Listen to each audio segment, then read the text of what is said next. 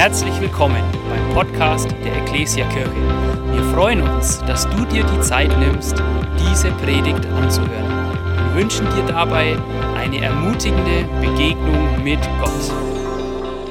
Hey, wir starten in die erste Predigtserie des neuen Jahres ähm, und die passt zu der Season, in der wir gerade als Kirche sind. Seit letzten Montag treffen wir uns hier in Hilpoltstein, in Schwabach und online ähm, letzte Woche von 6.15 Uhr bis 7.15 Uhr, um eine Sache zu tun, um zu beten und in Gottes Gegenwart zu sein. Äh, wir sind in unseren Tagen des Gebets ähm, und es geht nächste Woche zum Glück noch weiter. Also herzliche Einladung direkt jetzt schon mal. Montag bis Freitag treffen wir uns nochmal. Sei mit am Start, weil wir glauben, mit Gott in den, das Jahr reinzustarten und diese Beziehung, die Zeit in seiner Gegenwart zu einer guten Gewohnheit zu machen, das ist es auf jeden Fall wert und tut uns gut. Ähm, und dazu passend starten wir die Predigtserie Pray First. Und es geht um Gebet, es geht breiter gesprochen einfach um Anbetung und was das mit deinem und meinem Leben zu tun hat und ähm, wie das vielleicht ganz praktisch aussehen kann. Warum reden wir über Anbetung? Ähm, wenn du letzte Woche da warst, dann haben wir drüber gesprochen, hey, dieses Jahr hat 366 Tage ähm, und wir haben überlegt, wofür sind wir Menschen in diesem Jahr eigentlich da? Wofür leben wir? Und die Bibel sagt ziemlich klar, der Mensch lebt dafür, dass er Gott anbetet. Das ist seine Bestimmung, das ist, wofür er geschaffen wurde, in Beziehung zu Gott zu sein und für ihn und mit ihm zu leben. Und da wollen wir die nächsten Wochen ein bisschen tiefer eintauchen und starten überhaupt mal mit der Frage, was genau ist Anbetung eigentlich? Wenn wir hier über Anbetung reden, dann können wir über Lobpreis sprechen, über Gebet, über andere Sachen. Ich habe mal eine ähm, starke Definition mitgebracht von einem Mann namens John Nelson Darby, der sagt, Anbetung ist die Ehre und Bewunderung, die Gott gebracht wird für das, was er in sich selbst ist und was er denen bedeutet, die anbeten. Also wenn wir anbeten, egal ob mit Gebeten, mit Lobpreisliedern wie gerade, mit dem, was wir in unserem Alltag tun, es ist am Ende immer Ehre und Bewunderung, die Gott bekommt. Es ist etwas auf ihn ausgerichtetes, dass wir einfach Gott feiern und sagen, hey, wir bewundern dich, du bist Gott und wir wollen dich dafür ehren. Im Neuen Testament gibt es ein Wort, das am allerhäufigsten für Anbetung genutzt wird. Das kommt 60 Mal im Neuen Testament vor und das heißt proskyneo.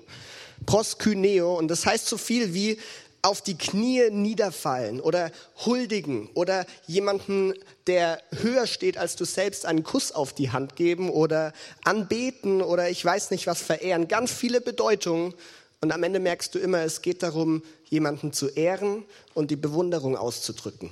Und wenn wir über Anbetung sprechen, egal ob in Form von Gebet oder in Form von Musik und Lobpreismusik oder in Form von dem, was sich von Montag bis Freitag macht, dann geht es immer darum, Gott zu ehren, ihn zu bewundern. Und wir starten heute mit dem ersten ganz einfachen Teil rein und der heißt ganz simpel, Anbetung ist und bleibt einfach. Dreh dich mal zu einem deiner Nachbarn um und sag, das ist einfach. Weil wenn wir über Anbetung sprechen, dann ist es was, was eigentlich einfach ist. Ja, Anbetung ist nichts, was für eine gewisse Personengruppe in der Kirche irgendwie reserviert ist und man sagt, hey, die haben genau die richtigen Fähigkeiten und die Möglichkeiten, die können anbeten, aber sonst niemand sondern wir alle, die hier sitzen, alle Menschen, die an Gott glauben und mit ihm unterwegs sind, sie können Gott und sollen ihn anbeten. Und das ist nichts Kompliziertes. Das ist nichts, wenn wir über Gebet sprechen, das ist nichts, was man erstmal studieren muss, damit man irgendwie damit zurechtkommt, sondern es ist und es bleibt einfach. Und da wollen wir wieder hin zurückkommen. Wir starten in dieses Jahr rein und wir bleiben beim Einfachen, wir bleiben bei den Basics. Und vielleicht sagst du jetzt schon, oh, das machen wir doch jedes Jahr und jeden Januar reden wir über diese einfache Anbetung, über Gebet, über die Basics und du denkst dir vielleicht, ich würde gern irgendwas Herausfordernderes haben, was Komplizierteres, nicht so wie Gebet, das wir irgendwie oft hören. Ich glaube, es ist ziemlich gut, dass wir bei den Basics bleiben. Ich hab, musste dabei an, an meine Fußball, in Anführungszeichen, Karriere denken. Ja, war keine Karriere, aber ich habe zwölf Jahre Fußball gespielt. Und in der Jahreszeit, wenn es so eisig kalt ist wie jetzt die letzten Wochen. Das gefällt keinem. Ne? Ähm, das bedeutet beim Fußball, dass du zumindest im Jugendsport nicht draußen gespielt hast, sondern in der Halle. Ja? Hallenfußball. Ähm, und Hallenfußball bedeutet, du bist in der Halle, also innen. Du hast weniger Platz, ja, das Feld ist meistens kleiner und es ist extrem anstrengend, weil die Luft in der Halle einfach echt eklig zum Atmen ist, ja. Und ich weiß noch, wenn wir Hallenfußballturniere hatten, so, wenn wir durch halb Deutschland gefahren ist und mein Papa immer mit musste, äh, der Arme, dann, dann gab's äh, beim, beim Hallenfußball die beste Strategie, die du als Mannschaft hattest, war nicht, dass du jetzt angefangen hast, die allerbesten Tricks auszupacken und nur noch rumgetrickst hast oder nur noch lange, hohe Bälle gespielt hast und versucht hast, den Stürmer irgendwie Flanken zuzuschieben, damit der Fallrückzieher Tore machen kann und Flugkopfball oder sowas die beste Strategie war nicht das Komplizierte und die Tricks und die hohen Bälle, sondern die beste Strategie bei Hallenfußball ist es, einfach und simpel zu halten. Du passt zu deinem Mitspieler, er stoppt den Ball, er nimmt ihn mit, er läuft ein paar Meter, er passt wieder und du machst das so lange, bis du eine gute Möglichkeit hast, aufs Tor zu schießen. Und dann machst du ein Tor. Ich weiß noch, unser Trainer hat uns immer angeschrien, wenn wir hohe Bälle gespielt haben, weil er gesagt hat, haltet den Ball flach, macht's einfach, macht's unkompliziert, bleibt bei den Basics. Und so wie es beim Hallenfußball zu Erfolg führt, so bin ich von überzeugt, wenn wir in den nächsten drei Wochen über unser Glaubensleben sprechen oder über unsere Beziehung zu Gott, dann ist es gut, bei den einfachen Sachen zu bleiben, immer wieder zurück zu den Basics zu kommen zu den Sachen, die Gott in seinem Wort immer wieder erwähnt. Das Thema Gebet oder sein Wort zu lesen, das sind die Grundlagen, die, die Basics in unserem Glauben. Aber wenn wir darin wachsen und wenn wir darauf den Fokus haben, dann glaube ich, sind wir in einer gesunden Beziehung zu Gott und können darin wachsen. Ja? Amen. Und dazu starten wir in einen Bibeltext rein aus dem ersten Johannesbrief geschrieben von Johannes. Wer hätte das gedacht? Ähm, und er schreibt hier an Christen und er, gerade im ersten Brief, ermutigt er die Christen zu den Basics. Er erinnert an die Grundlagen des christlichen Lebens und redet über Dinge wie, hey, haltet an der wahren Lehre fest. Also stellt euch auf das, was in Gottes Wort steht. Oder er sagt, hey, führt ein gehorsames Leben. Es, ähm, das, was da drin steht, das sollte auch Realität in unserem Alltag werden. Er ermutigt zu einer eifrigen, eifrigen Hingabe für Jesus und in Kapitel 5, da wollen wir gleich einsteigen, da spricht er so darüber, was macht der Glaube an Jesus in deinem und meinem Leben? Was, was, was, wo, wozu führt es in deinem und meinem Leben? Und ein Thema ist eben auch das Thema Anbetung, das Thema Gebet. Und wir lesen drei Verse und von diesen drei Versen lernen wir drei Punkte und dann haben wir neu verstanden, dass Anbetung einfach ist und bleibt. Klingt das einfach und gut? Sehr gut. Dann lesen wir mal 1. Johannes ab, äh, 5 ab Vers 13. Da heißt es, ich habe euch all das alles geschrieben, damit ihr wisst, dass ihr das ewige Leben habt, denn ihr glaubt ja an Jesus, den Sohn Gottes. Deshalb können wir auch voller Zuversicht sein, dass Gott uns hört, wenn wir ihn um etwas bitten, das seinem Willen entspricht. Und wenn wir wissen, dass, es, dass er uns bei allem hört, was wir erbitten, können wir auch sicher sein, dass er uns das Erbetene gibt, so als hätten wir es schon erhalten.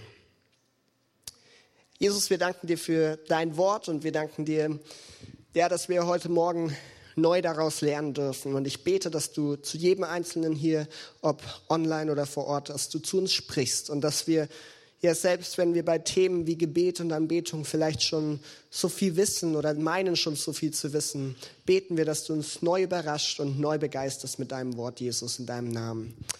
Amen. Drei Punkte, beim ersten Punkt musste ich äh, an äh, dran denken, was mir Lehrer in der Schule öfter gesagt haben, ähm, weil vielleicht kennst du dieses Gefühl, wenn du in irgendeinem Fach abgefragt wurdest ähm, und ich hatte Sprachen, also Latein oder Italienisch und dann wurden, wurdest du Vokabeln abgefragt. Und dann sagt er irgendwelche komischen lateinischen Wörter, die du wahrscheinlich noch nie gehört hast. Und wenn du dann antworten musstest, weiß ich, habe ich oft gesagt, ja, ich glaube, das heißt, Punkt, Punkt, Punkt. Und mein Lehrer, der eine zumindest, der hat immer darauf gesagt, du sollst nicht glauben, sondern du sollst wissen. Wir sind hier nicht in Religion, sondern in Latein. Ja, das, was ich dich gefragt habe, du sollst es wissen und nicht einfach nur glauben. Ja, irgendjemand, der seine Lehrer mit diesen Sätzen kennt, das ist ja, ne, kennen wir alle.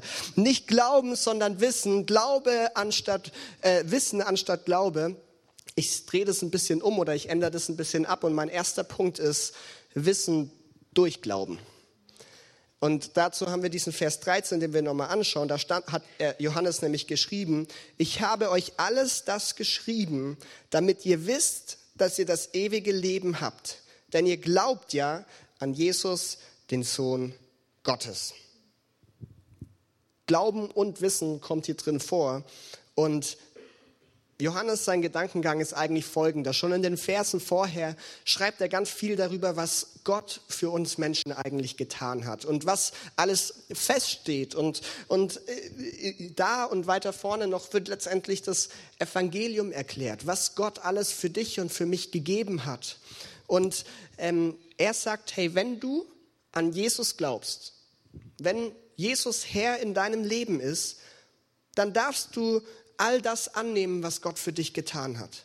Dann darfst du dich Kind Gottes nennen. Dann darfst du wissen, dass du neuen Wert und neue Identität hast. Dann darfst du, wie er hier schreibt, wissen, dass du ewiges Leben hast, dass das Leben mit dem Tod hier auf dieser Erde nicht vorbei ist. Dann darfst du wissen, dass deine Schuld vergeben ist. Dann darfst du wissen, dass, dass du in Beziehung zu Gott bist, dass du mit ihm lebst und nicht alleine.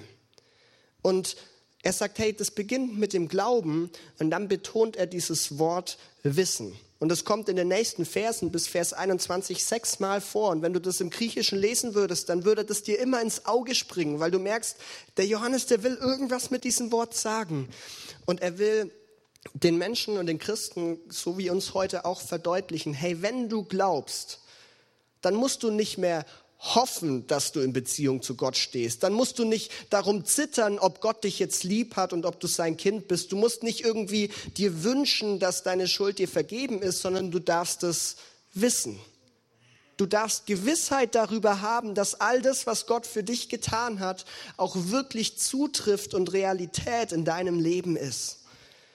Und ich weiß oder ich, ich höre das manchmal, wie Menschen, die vielleicht noch nicht so gut mit noch nicht Jesus noch nicht so gut kennen, die dann irgendwie sagen, hey, ah, ich hoffe, dass ich wirklich errettet bin oder ich ich hoffe, dass das wirklich stimmt und dass das in meinem Leben auch zutrifft. Johannes sagt, hey, wenn du glaubst, dann darfst du es wissen. Das ist eine Zusage Gottes, auf die wir uns stellen dürfen. Das, was Jesus für dich und getan hat, es steht fest und ich darf mich drauf stellen. Und ich will dich mal heute Morgen fragen, läufst du mit dieser Gewissheit, mit dieser Sicherheit durch deinen Alltag? Läufst du mit der Gewissheit morgen in deine Arbeitsstelle hinein, dass du weißt, ich habe ewiges Leben, ich bin Kind Gottes, ich habe diese Identität, ich habe eine Beziehung zu Gott, die durch nichts getrennt werden kann? Hast du diese Selbstverständlichkeit, diese Gewissheit in dir? Wenn nicht, dann will ich dich ermutigen, hey, du darfst sie haben. Das sagt sein Wort und das, was Jesus getan hat, das steht fest. Wenn du heute Morgen hier bist und du, du sagst, hey, ich glaube überhaupt gar nicht an Gott, dann will ich dich ermutigen, komm gerne auch nach dem Gottesdienst ähm, zum Gebetsteam oder zu uns, wenn du da Fragen hast oder wenn du in diesem Gottesdienst merkst, hey, ich will das eigentlich gerne, ich möchte anfangen an Gott zu glauben, dann komm zu uns, wir wollen mit dir ins Gespräch kommen. Und wenn du glaubst, dann darfst du wissen, dass das alles zutrifft. Wissen durch Glauben. Und das ist, wenn man so will, eigentlich das Fundament für das ganze Thema Anbetung. Wenn ich das verstanden habe und wenn ich angefangen habe, an Gott zu glauben, wenn ich anfange, in dieser Beziehung zu Gott zu leben, dann, dann gehört Anbetung zu diesem Leben dazu. Dann ist Anbetung meine Reaktion auf das, wer Gott ist und was er in meinem Leben getan hat. Und damit wollen wir direkt zum zweiten Punkt weitergehen. Da lesen wir nochmal Vers 14. Da heißt es nämlich Folgendes. Deshalb, und wenn wir deshalb lesen in der Bibel, dann heißt es meistens, es bezieht sich auf etwas, was vorher war. Also, weil wir glauben, können wir wissen, und deshalb können wir auch voller Zuversicht sein, dass Gott uns hört, wenn wir ihn um etwas bitten, das seinem Willen entspricht. Wenn ich an Gott glaube, darf ich diese Gewissheit haben, und dann darf ich zuversichtlich sein, wenn ich zu ihm komme. Mein zweiter Punkt ist Zuversicht durch diesen Glauben. Zuversicht, die wir haben dürfen, wenn wir in Beziehung zu Gott sind. Was für eine Zuversicht, dass wir, wenn wir anbeten, wenn wir im Gebet sind, dass wir wirklich zu unserem Gott kommen können. Und ich möchte eine kurze Geschichte dazu erzählen. Ähm, eine Geschichte, die spielt von einem oder handelt von einem Soldaten, der in den USA gelebt hat und es war zur Zeit eines Bürgerkriegs. Und dieser Soldat, noch ein relativ junger Mann, er erlebt einige Schicksalsschläge, schwieriges Wort, Schicksalsschläge in seinem Leben während diesem Bürgerkrieg. Seine Schwester wird schwer krank und sein Vater stirbt während diesem Bürgerkrieg. Und er hat zu Hause jetzt seine kranke Schwester und seine Mama, die alleine ist. Und er weiß, hey, die müssen sich alleine jetzt irgendwie um die Felder kümmern und um die Ernte. Ernte und die packen das gar nicht alleine. Und er will zu denen zurückkommen, um ihnen zu helfen. Geht nicht so ohne weiteres, wenn du Soldat in der Armee warst. Und er sagt, hey, ich gehe jetzt zum Präsidenten, ich gehe zum Weißen Haus und rede gleich mit dem Chef und ich frage, ob ich da entlassen werden kann aus der Armee, um zu meiner Familie zu gehen. Er nimmt sich das vor, er geht zum Weißen Haus, aber bevor er überhaupt zum Haus kommt, wird er am Gelände schon abgefangen. Stehen ein paar Wachen vor diesem Gelände und sie sagen, hey, du kommst hier nicht rein. Und er versucht zu erklären, aber das ist passiert und das, nee, keine Chance. Dieser Soldat, der so mutig dahingegangen ist, ist äh, total niedergeschlagen und traurig geht er zurück, geht in den nächsten Park und er setzt sich auf eine, eine Parkbank und einfach traurig. Er weiß nicht, was soll er jetzt tun? Wie kann er seiner Familie helfen? Und dann läuft ein kleiner Junge in diesem Park vorbei. Ähm, und er sieht diesen Soldaten, diesen jungen Mann. Er sieht, dass er traurig ist und geht einfach zu ihm hin und sagt, hey, was ist los? Warum bist du traurig? Und der Soldat schaut ihn an, weiß gar nicht so richtig, was passiert, fragt sich, warum da ein kleiner Junge ist, aber er erzählt, warum er traurig ist, erzählt seine Geschichte, was alles passiert ist, dass er nicht zum Präsidenten kommen kann, dass er niedergeschlagen ist, dass er nicht weiß, was er tun kann. Der kleine Junge schaut ihn an und sagt, komm mit, ich habe eine Idee, ich kann dir helfen und streckt seine Hand aus.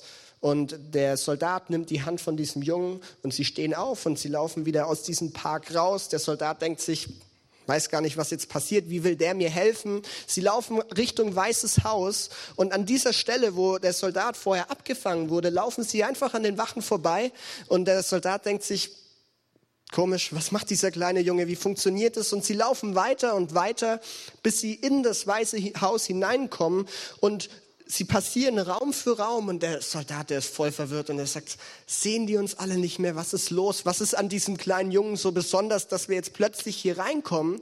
Und irgendwann stehen sie vor der Tür vom Büro zum Präsidenten und der Soldat denkt sich, okay, jetzt bin ich wirklich gespannt, was passiert. Der kleine Junge macht die Tür einfach auf, überhaupt keine Manieren, klopft nicht an, sondern er geht einfach rein und am Tisch sitzt Abraham Lincoln, mit zwei, drei seiner Mitarbeiter und sie brüten gerade über irgendwelchen Plänen. Und als der Präsident den Jungen sieht, sagt er nicht, hey, wartet draußen, sondern er unterbricht das Meeting. Seine Mitarbeiter müssen sich zurückstellen und warten. Er schaut den kleinen Jungen an, der sagt, hey, mein Sohn, was ist los? Was brauchst du? Und der Sohn von Abraham Lincoln fängt an zu reden und sagt, hey, dieser Mann, Schicksalsschläge, Punkt, Punkt, Punkt, und das erlebt und das will er eigentlich gerne. Und Abraham Lincoln schaut den Soldat an und sagt, hey, du bist aus der Armee entlassen, geh heim zu deiner Familie, helf ihnen, kümmere dich um sie. Und das ist eine Geschichte, die diese Zuversicht, die ein Kind Gottes im Gebet haben darf, so gut rüberbringt. Der kleine Junge obwohl überall Wachen sind und obwohl irgendwie Bürgerkrieg ist und lauter wichtige Sachen sind, kommt einfach in dieses Büro rein und redet mit diesem Präsidenten, nicht weil es so besonders ist, sondern weil es einfach sein Vater ist.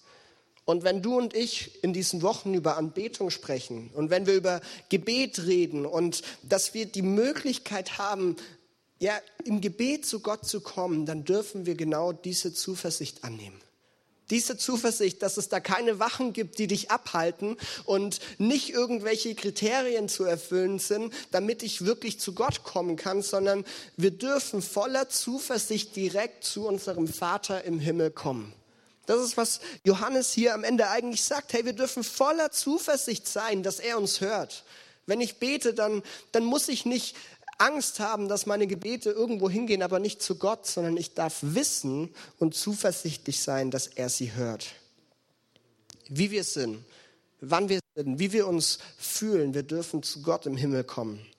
Das ist, was Gebet ist. Es ist Kommunikation mit ihm und das gehört dazu. Und wenn du ähm, in deinem Leben irgendwelche Beziehungen hast, die haben wir alle, ob Familie, ob äh, Partner, Freund, keine Ahnung was, dann wissen wir, Kommunikation gehört zur Beziehung dazu.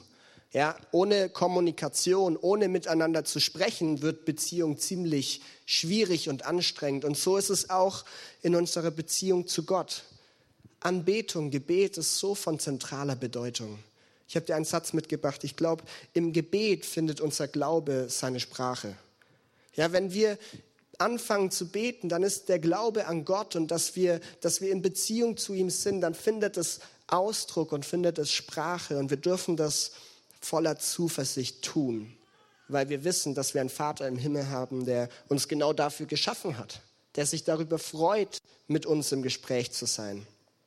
Johannes erwähnt in diesem Vers 14 noch, dass wir nach Gottes Willen beten können äh, sollen. Ähm, gerade wenn wir bitten, wenn wir für Dinge beten. Wir haben jetzt die letzten Wochen, die letzte Woche schon für verschiedene Dinge gebetet. Und er sagt, hey, tut das nach meinem Willen. Also in Übereinstimmung mit dem, was Gottes Wille ist, was er will, was in seinem Wort steht. Ähm, er ist nicht einfach nur irgendein Wunschautomat, sondern am Ende geht es um seinen Willen. Und darauf dürften wir, dürfen wir achten.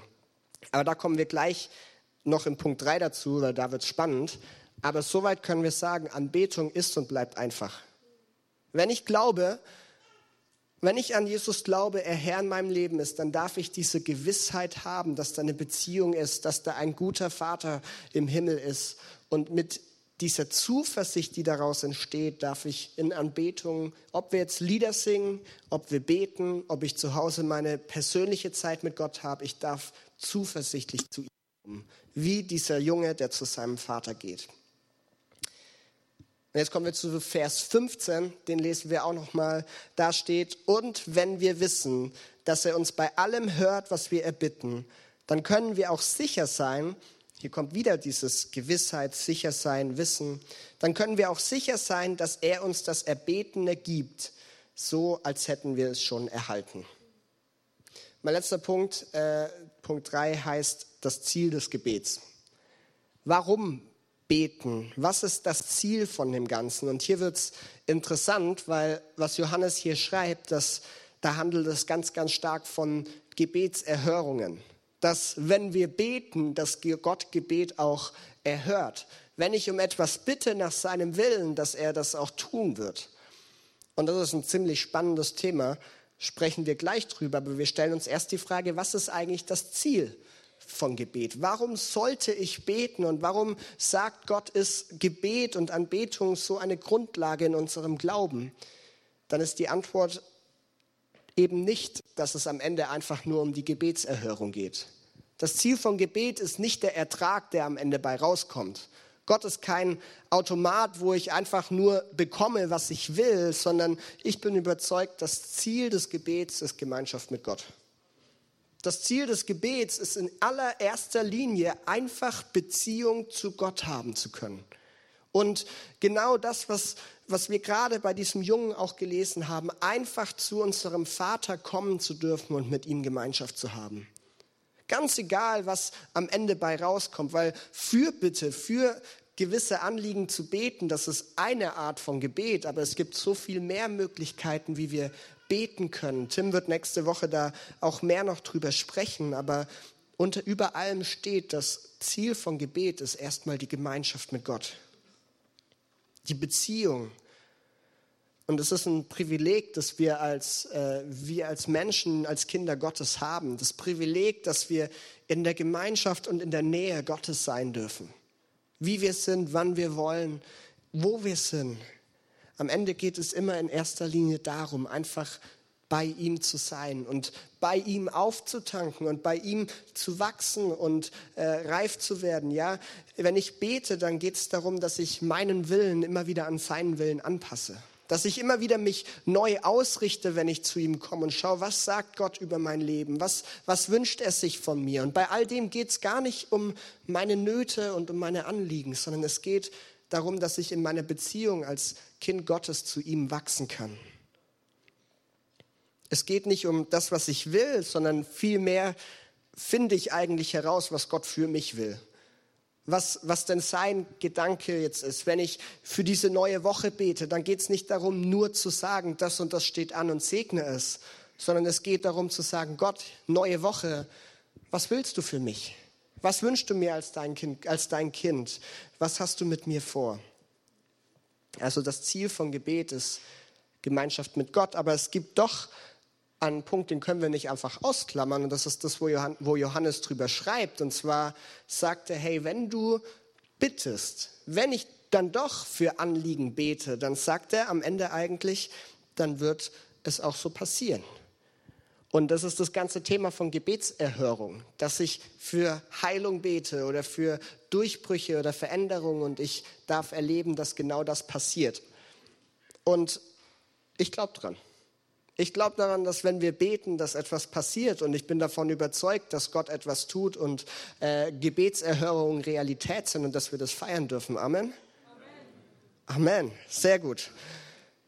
Und trotzdem gibt es den kleinen Haken der menschlichen Erfahrung, oder? Ich weiß nicht, wie es dir geht, aber ich bete manchmal für Sachen. Ich habe im letzten Jahr für Dinge gebetet und ich habe nicht überall Gebetserhörungen erlebt. Ich habe Gebetserhörungen erlebt bei gewissen Dingen und ich feiere das und ich sehe, wie Gott was tut. Und doch gibt es auch Themen, wo ich sagen muss, hey, bis jetzt habe ich es noch nicht erlebt. Bis jetzt warte ich noch und bitte ich noch, aber irgendwie fühlt sich so an, als würde Gott nichts tun.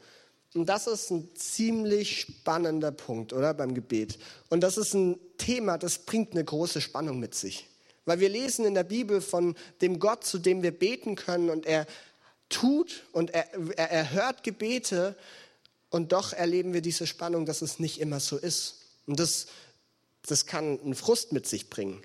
Da kann ich von Gott gefrustet werden, da kann ich Schmerzen erleben, da kann ich mir Fragen stellen, wie das Ganze jetzt eigentlich gemeint ist, was da in der Bibel steht, weil warum, warum ist es nicht einfach immer so, dass, dass Gott alles erhört? Es ist spannungsgeladen, deswegen wird es nie die perfekte Antwort drauf geben. Ähm, aber ich will dich trotzdem in zwei, drei Gedanken mit reinnehmen, wie wir vielleicht mit dieser Herausforderung besser umgehen können. Das erste ist, was Johannes auch schon einen Vers vorher geschrieben hat. Ähm, er sagt, hey, du sollst nach dem Willen Gottes beten.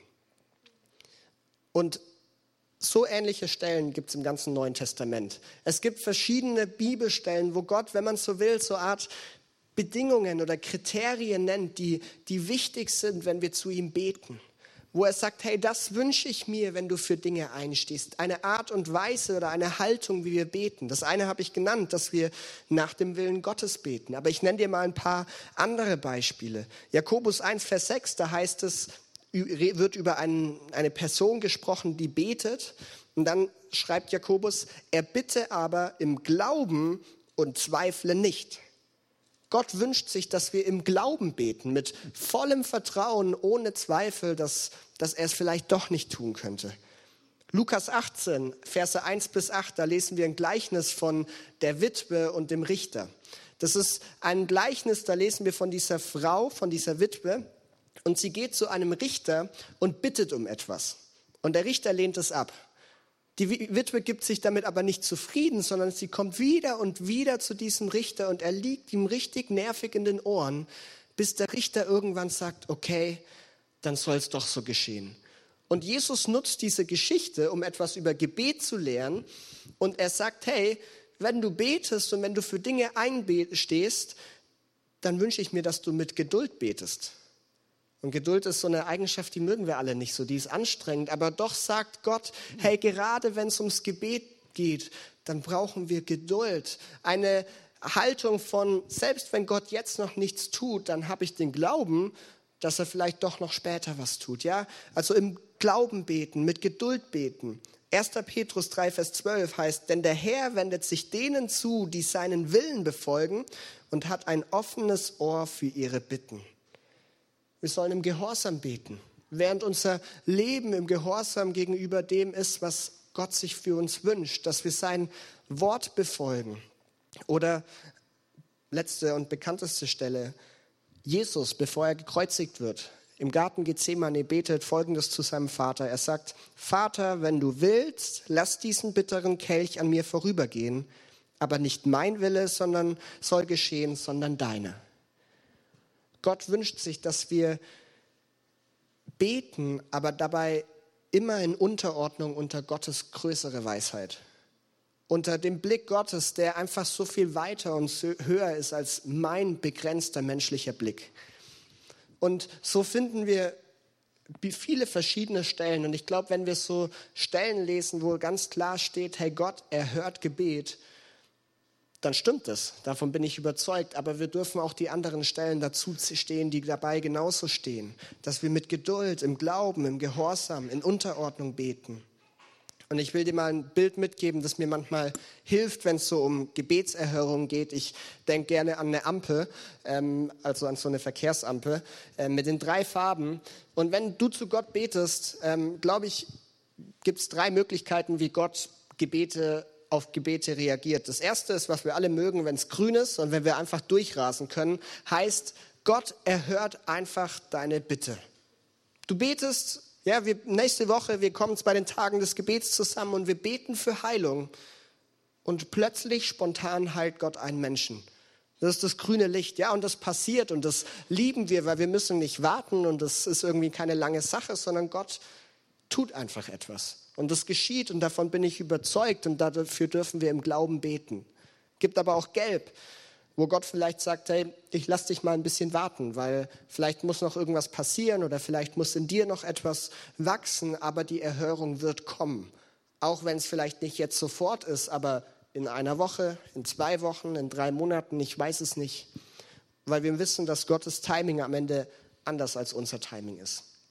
Aber es gibt auch Rot ähm, rot, wo wir uns alle ärgern, weil wir stehen bleiben müssen. Und rot bedeutet, Gott sagt vielleicht auch Nein. Wegen Punkten, die ich gerade schon genannt habe, weil die Bitte vielleicht nicht seinem Willen entspricht, weil, weil es nichts ist, was in seinem Willen für dein Leben ist. Oder vielleicht manchmal auch aus Gründen, die wir einfach nicht kennen oder nicht verstehen. Und da ist es wirklich schwierig und da gibt es diese Spannung, die wir einfach aushalten müssen, weil ich glaube, darauf gibt es keine gute Antwort außer dass Gott Gott ist und er eben einen ganz anderen Blick hat als wir Menschen. Und ich merke, dieses, wie Gott mit Gebeten umgeht, können wir nie so ganz, ganz durchblicken und ganz verstehen. Ja, es gibt, wir haben hier vor ein paar Monaten einen Film gezeigt ähm, von Philipp Mickenbecker, ja, junger Mann, 23 Jahre, der dreimal an Krebs erkrankt ist und ähm, da wurde ganz viel gebetet, dass er geheilt wird. Und wir kennen die Kirche, in der, der er war. Und da wurde ganz lange auch für gebetet und wirklich im Glauben, dass Gott Heilung schenkt. Und der Film kam raus, weil Philipp Mickenbecker irgendwann gestorben ist. Und man steht erstmal da und denkt sich, wieso Gott? Wieso lässt du sowas zu? Und damit müssen wir manchmal hadern, aber dieses unangenehme Gefühl müssen wir vielleicht manchmal auch aushalten. Und was ich mag, am Ende wurde im Grunde eigentlich doch das Gebet erhört, weil es wurde darum gebeten, dass er geheilt wird. Philipp ist heute bei unserem Vater im Himmel und hat vollständige Heilung erlebt, die er hier auf Erden hätte nie erleben können aber wir merken, es ist irgendwie angespannt. Wir müssen es aushalten und diese Spannung sehen wir auch in der Bibel. Es gibt in der Apostelgeschichte in Kapitel 12 ähm, eine Situation, da äh, herrscht König Herodes und König Herodes steckt zwei Männer Gottes, zwei Männer der Gemeinde ins Gefängnis, Jakobus und Petrus. Und weil, weil, er, weil ihm einfach nicht gefällt, dass sie an Jesus glauben und dass sie diese Botschaft verkünden. Und er will sie am Ende eigentlich umbringen. Und die Gemeinde kriegt es mit und sie beten natürlich für ihre Geschwister. Sie beten für Jakobus, sie beten für Petrus und bitten um Bewahrung, bitten, dass Gott eingreift und etwas, etwas tut. Wenn du Jakobus 12 liest, äh, Jakobus 12, äh, wenn du Apostelgeschichte 12 liest, dann liest du zwei Dinge. Erstens, Jakobus wird nicht aus dem Gefängnis befreit, sondern wird getötet. Zweitens, Petrus wird auf wundersame Weise befreit und keiner kann sich erklären. Nur Gottes Wirken äh, hat es möglich gemacht. Und du merkst, dieselbe Gemeinde, dieselbe Situation, zwei Menschen, die Gott lieben und alles für ihn geben und auf der einen Seite das große Feiern und auf der anderen Seite irgendwie das, was wir nicht verstehen. Was wir wissen, ist, dass Jakobus im Himmel ist und dass es ihm dort besser geht. Aber diese Spannung, die wir aushalten müssen. Und die Wahrheit, auch bei Gebet, wenn es um Gebetserhörung geht, dann gibt es beides. Und das werden wir alle irgendwo erleben. Und dabei dürfen wir aber wissen, Gott ist Gott. Und er hat am Ende doch irgendwie alles im Blick und sieht alles und weiß, was er tut. Ich weiß, dass das frustrierend manchmal sein kann oder enttäuschend sein kann, wenn man irgendwie auf der anderen Seite ist, wo man nicht die Erhörung erlebt. Und ich glaube, manchmal stellt man sich dann vielleicht die Frage, ja, okay, soll ich dann überhaupt noch? Soll ich dann überhaupt noch für Heilung beten, wenn ich sie selber nicht erlebe? Oder lohnt sich das überhaupt? Wenn ich irgendwie gar nicht die hundertprozentige Erfolgsquote habe, sollte ich das dann noch machen oder nicht mehr?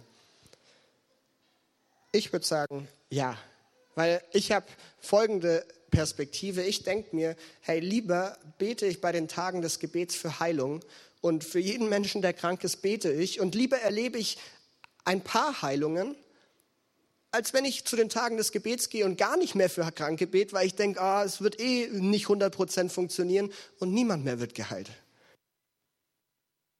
Ich lieber bete ich dafür und bin im Glauben unterwegs und stelle mich auf Gottes Wort und ich erlebe immer wieder, dass etwas passiert, als dass ich sage, nee, ich schmeiß das jetzt hin und ich bete gar nicht mehr und habe gar nicht mehr den Glauben und erlebe auch gar nichts mehr. Und damit will ich auch wieder zurückkommen. Ich weiß, dass äh, dieses Gebetserhörungsthema wahrscheinlich spannend ist. Deswegen will ich heute Morgen auch drüber sprechen. Aber am Ende wollen wir nicht auf die Spannung nur den Blick haben, sondern am Ende wollen wir uns darauf stellen, dass da ein Gott ist, der uns hört, zu dem wir zuversichtlich kommen dürfen und wo wir beten dürfen und glauben und Vertrauen haben dürfen, dass Gott etwas tut. Und das wollen wir. Und diese Haltung wünsche ich mir für mein Leben, dass ich voller Zuversicht beten kann, dass ich beten kann und glauben kann, dass Gott etwas tut, dass sein Wille geschieht, selbst wenn ich das manchmal nicht immer ganz umgreifen kann. Aber ganz ehrlich, wenn das so wäre, dass ich alles verstehen würde, dann wäre er auch nicht mehr Gott. Und dann, dann, dann wäre irgendetwas in unseren Händen, was wir kontrollieren. Aber am Ende haben wir einen Gott im Himmel, den wir eben nicht kontrollieren. Aber wir dürfen ja voller Zuversicht beten. Und damit kommen wir auch wieder zurück zu der Frage, was ist das Ziel von Gebet? Die Gemeinschaft. Es geht im Grunde erstmal einfach darum, Zeit mit Gott zu verbringen, bei ihm zu sein. Und die Band darf ähm, oder Klavier darf gerne schon mal hochkommen.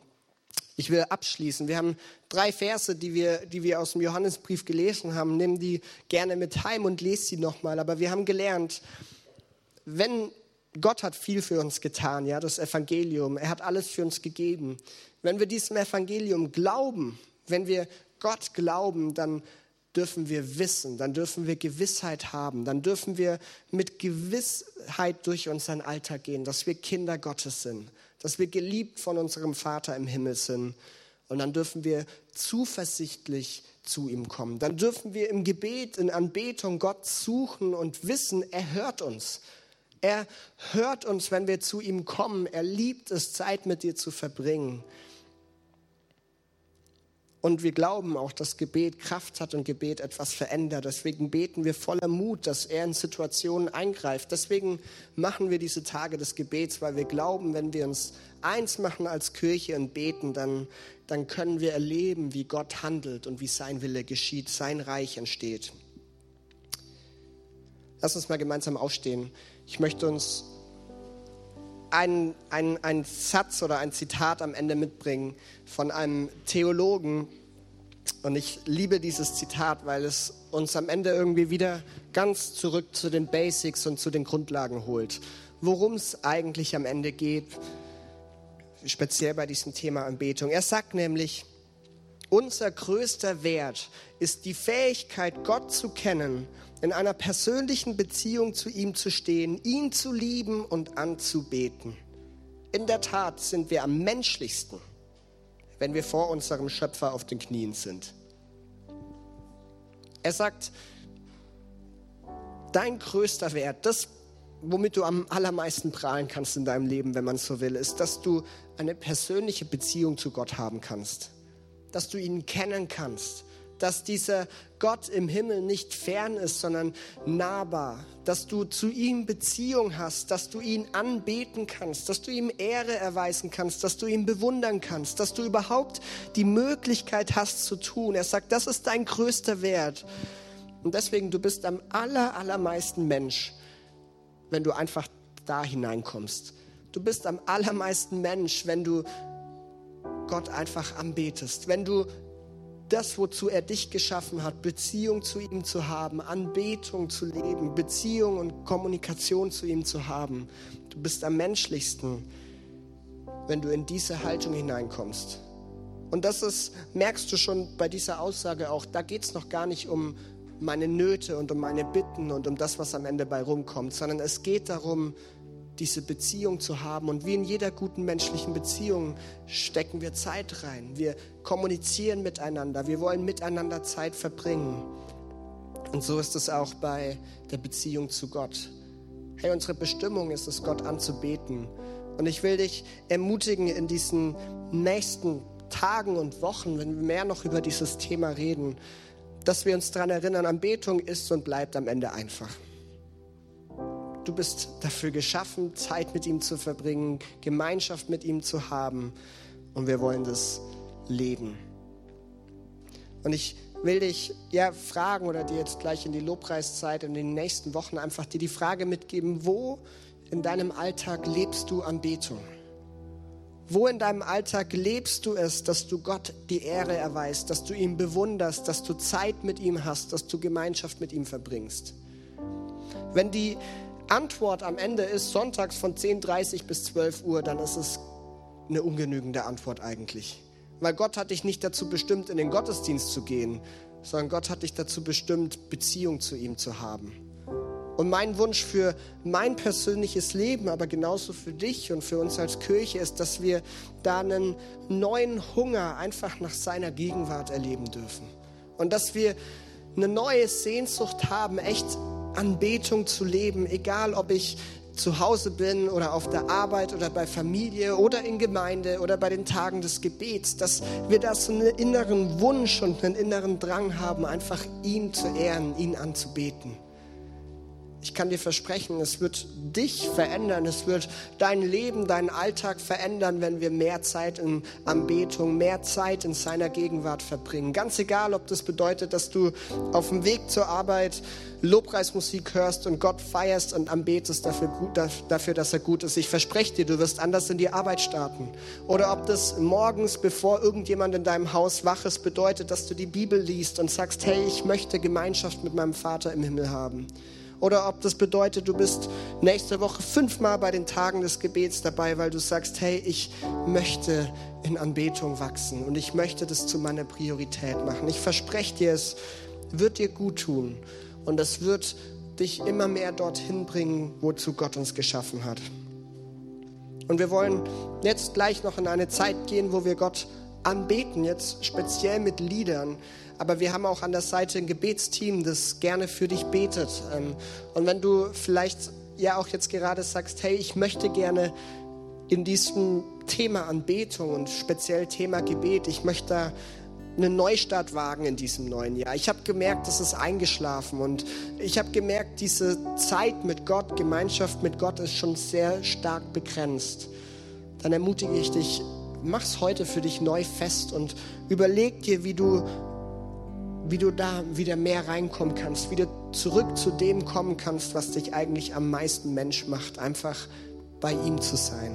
Und wenn du was hast, wofür du gerne beten willst, wo du sagst, hey, ich möchte Glauben haben, dass Gott Durchbrüche schenkt, dann komm auch gleich jetzt in der Lobpreiszeit gerne zum Gebetsteam. Wir wollen mit dir beten, wir wollen im Glauben beten, dass Gott etwas tut. Aber davor wollen wir einfach in einen Moment gehen, wo wir erstmal einfach gar nichts machen, sondern einfach ruhig werden, wollen einen Moment der Ruhe haben, während die Band weiterspielt, wollen wir, ja, wenn du willst, gerne mal einfach die Augen schließen und wir wollen in Gottes Gegenwart kommen und wir wollen in eine Haltung der Anbetung kommen. Ja, da wo du bist, ähm, ganz egal wie, was dich gerade beschäftigt oder was, was dich herausfordert oder wie du zu diesen Themen denkst, ich möchte dich einladen. Lasst uns während die Band weiterspielt, einfach in diesen Moment kommen, wo wir einfach mal sagen, hey, hier, wo ich gerade bin, ohne einen Liedtext, den ich singen muss, ohne keine Ahnung, ein Gebet, das ich jetzt sprechen muss. Gott, ich bin hier und ich möchte mich entscheiden, dich anzubeten, weil ich dich bewundere, weil ich dir Ehre erweisen bin, weil ich verstehe, dass ich dafür geschaffen bin und weil es mir gut tut und weil es dich ehrt. Jesus, wir laden dich ein, dass du ja heute Morgen hier bist und dass wir erleben dürfen, wie ja deine Gegenwart wirklich so kostbar ist und so wertvoll für uns Menschen ist. Ich danke dir, dass du uns am Ende geschaffen hast, nicht um einfach etwas zu tun und etwas zu leisten und zu arbeiten, sondern am menschlichsten sind wir dann, wenn wir vor dir auf die Knie gehen und wieder neu erkennen, dass wir einfach Kinder Gottes sind. Dass wir einfach zuversichtlich und mutig in deine Gegenwart treten dürfen, Zeit in deiner Gegenwart verbringen dürfen. Jesus, wir laden dich ein und wir wollen dich ehren. Wir wollen, ja, wirklich dich bewundern und dich feiern. Und ja, jetzt in diesem Moment, Heiliger Geist, bete ich, dass du, ja, dass du uns anrührst, dass wir da, wo wir vielleicht merken, dass, ja, dass, dass wir uns wieder neu ausstrecken, dass wir einen neuen Hunger brauchen nach deiner Gegenwart, bete ich, dass du uns füllst, neu mit deinem Geist. Komm du, Heiliger Geist, und wirke du heute Morgen.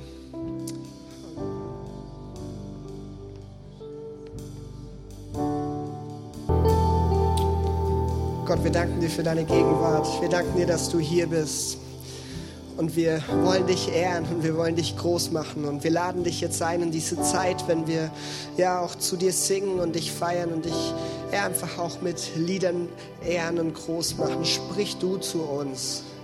Hey, ich möchte dich einladen, da wo du jetzt bist. Lass uns in diese Anbetung weitergehen und ja, sei mutig und hör auf Gottes Stimme. Schau nicht nach links und rechts und ähm, auf die Leute um dich herum, sondern lass es zu einer Zeit werden, einfach du und Gott und einfach als Kind vor seinem Vater zu stehen und ihn zu ehren und ihn groß zu machen. Wir wollen in eine Lobpreiszeit gehen, ihn anbeten sei mutig und frag Gott, was er vielleicht heute Morgen zu dir sprechen will.